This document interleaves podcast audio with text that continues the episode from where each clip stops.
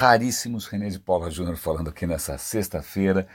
É, hoje eu tenho uma, uma combinação aqui, né, química de notícias, especialmente, é, se não for explosiva, pelo menos para mim é especialmente tóxica.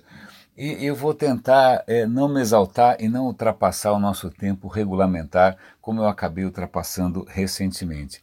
Por exemplo, vamos começar com a notícia de que na China um suspeito de crimes econômicos ele foi localizado numa multidão de 60 mil pessoas num estádio usando câmeras de vigilância. Quém, câmeras de vigilância que tem a, o reconhecimento facial tão é, desenvolvido que conseguiram achar o cara que ele achou que ele, imagina, eu vou me esconder na multidão. Não, e aí vem uma outra informação: a China tem 170 milhões de câmeras de segurança, eles estão acrescentando mais 400 milhões de câmeras de segurança. E eles estão, como eu já mencionei inúmeras vezes aqui, investindo massivamente em reconhecimento facial, em inteligência artificial. Então, é literalmente 1984 é literalmente o grande irmão. O grande irmão chinês. É, bom, a gente aqui discutindo as questões do Facebook, etc e tal, bom, a gente já vê o que, que é, é o, o, digital fora de controle. E aí é curioso, eu vou dar o link aqui é, para uma reportagem que levanta a, a, a, nossa atenção, chama a nossa atenção para um ponto que eu já tentei, é, em vão, claro, inutilmente, claro, é, debater em outros momentos, que é o impacto do Facebook é global, o impacto na política, o impacto na polarização. Então, esse artigo chama a atenção justamente para aquilo que não foi discutido, que não veio à, à mesa ali, a pauta na, na, reunião que, que o, o Zuckerberg teve com o Senado, que é justamente o impacto que ele está tendo no aumento do, dos discursos de ódio, na polarização política, Está aí um, um, tema que eu já tentei levantar em inúmeros vídeos. Para quem não conhece ainda, eu vou dar os links para os meus artigos no LinkedIn.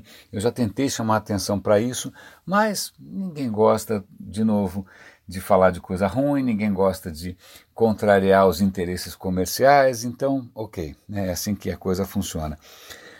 Continuando nessa questão de ética e digital, um artigo que saiu na própria BBC, numa palestra do TED, é, um cara defendendo a sua invenção. A invenção, isso ficou famoso como o fake Obama, é um pesquisador que criou lá uma tecnologia que você consegue pegar o, a, o rosto de uma pessoa famosa, o rosto de qualquer pessoa, né, escrever qualquer texto, é, colocar qualquer fala, e aí você consegue produzir um vídeo bastante convincente que parece que aquela pessoa está falando coisas malucas. Né? Então, o vídeo que ele fez de demonstração foi com o Obama, é bastante assustador, né, porque é bastante realista. E aí você fica pensando que pesadelo que vai ser um mundo em que você, quando assiste alguém falando alguma coisa, você não tem ideia se aquilo é de verdade ou se é fake. E o que é surreal é que o cara faz essa palestra no TED defendendo os possíveis usos positivos dessa ferramenta.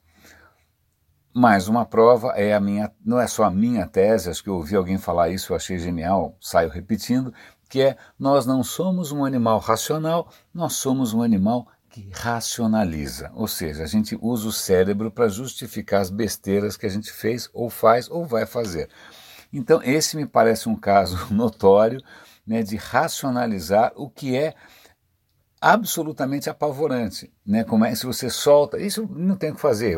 Se ele não fizer, alguém vai fazer, alguém vai soltar, vai ter uma app e daqui a cinco minutos você não sabe mais se o que você está assistindo é o Obama, ou o Trump, ou o Putin, ou o Temer, ou o Lula falando. Né? E o cara ainda defendendo os aspectos positivos disso. Vou fazer um parêntese aqui. Às vezes eu sou tão enfático nessa questão ética por uma razão simples. O bem se expande, se multiplica lentamente, dá trabalho. O mal é exponencial. O mal, o estrago se viraliza e se exponencializa muito mais rapidamente do que a nossa capacidade de consertar a desgraça. Tá? Então é, só, é por isso que às vezes eu sou tão enfático nessa história. Uma, mais um artigo interessante aqui que talvez tenha escapado é, do radar de vocês,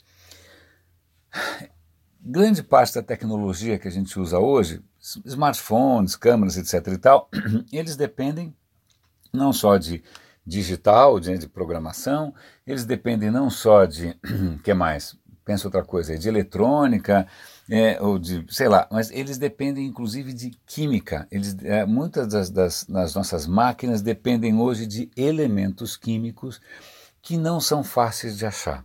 Né? E, e, alguns desses elementos químicos que têm propriedades absolutamente fascinantes são chamados de terras raras. Né? Terras raras são fundamentais na indústria eletrônica. Sem elas, esquece, não temos nada.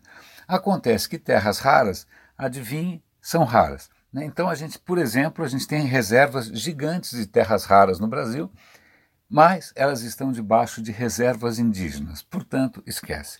Né? É, a China tem uma abundância invejável de terras raras, eles não estão nem aí para o impacto ambiental, social, dane-se, eles extraem como eles bem entendem.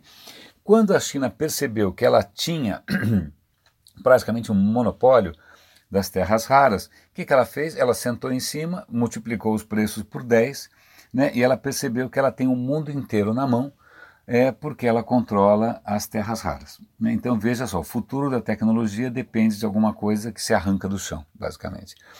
Mas o Japão acaba de descobrir uma reserva colossal de terras raras, daquelas que pode durar por séculos e que pode é, é, colocar em xeque toda essa manobra que a China está fazendo.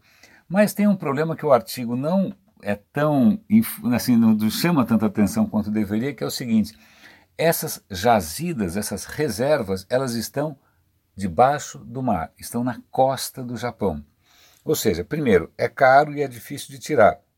Segundo, e isso o artigo não menciona, qual é o impacto ambiental de você fazer mineração no subsolo marinho. Tá? Recentemente, eu, eu, eu acho que eu falei aqui em um episódio do Radinho sobre é, várias organizações ambientais do mundo tentando conter, refrear, regulamentar a exploração de jazidas submarinas. Por quê?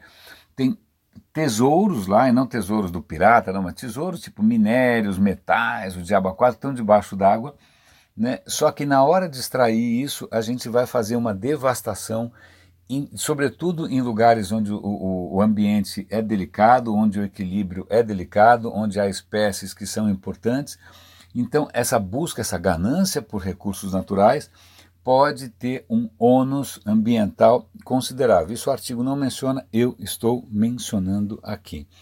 E só para a gente encerrar, é, na categoria ironia, ou na categoria cara de pau, ou na categoria. Bom, eu ia falar um palavrão, deixa para lá é, o Uber lançou aí uma, uma, um, uma como é que chama isso? É, bom, o Uber está falando o seguinte publicamente, né, que agora sim ele vai ficar, né, vai, vai realmente levar a sério a questão de segurança. Nada mal, né? Depois de nove anos, depois de bilhões, literalmente bilhões de corridas, o Uber vai está dizendo aqui que vai é, fez uma declaração dizendo que ele vai levar segurança a sério.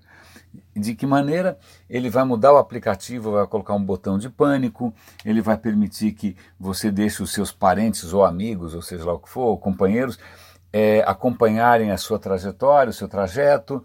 Ele vai fazer um processo de seleção dos motoristas um pouco mais né, cuidadoso. Então, que interessante, né? Depois de bilhões de corridas, depois de inúmeros casos de estupro, assalto, de quatro, agora eles vêm com o discurso de que eles vão levar a segurança a sério. É, eu vou fazer aqui um desabafo bastante pessoal, que assim, o que me mata, na verdade, o que me tortura, o que me faz sofrer, é que de uns tempos para cá, é, uma certa mentalidade de vale tudo e que às vezes até dão um nome bonito, vão chamar de growth hacking, vão chamar, vão chamar de um monte de coisa louco, uma mentalidade de quebrar as coisas rápido, é uma certa falta de cuidado, certa não, completa falta de cuidado ou de, de, ou de absoluto desprezo pelo impacto das coisas, é, tudo em nome de um crescimento acelerado, isso está se voltando contra nós. É esse o meu ponto, é um ponto que aqui no radinho, nos meus vídeos do Roda e Avisa, eu falo sem parar. O mundo é redondo, o mundo é pequeno, né? o digital está permitindo que a gente que o impacto venha muito mais rápido. Né? Então você abusou, você é, descuidou, você né, avançou aí no sinal vermelho em termos do, da liberdade alheia, da ética, etc. e tal. Isso está se voltando contra nós. E eu me pergunto, e eu pergunto a vocês, por que, o, que, que, o que, que precisa fazer para as pessoas não serem tão é, desumanas, não serem tão alheias à ética, não serem tão pouco empáticas.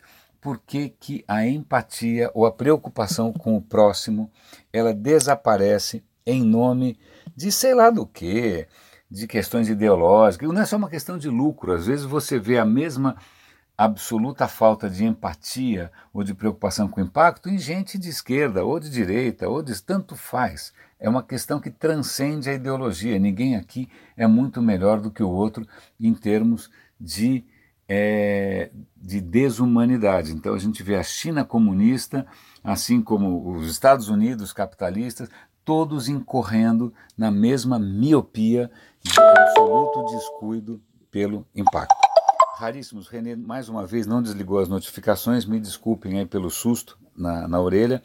Um bom fim de semana para vocês, um grande abraço e até segunda-feira.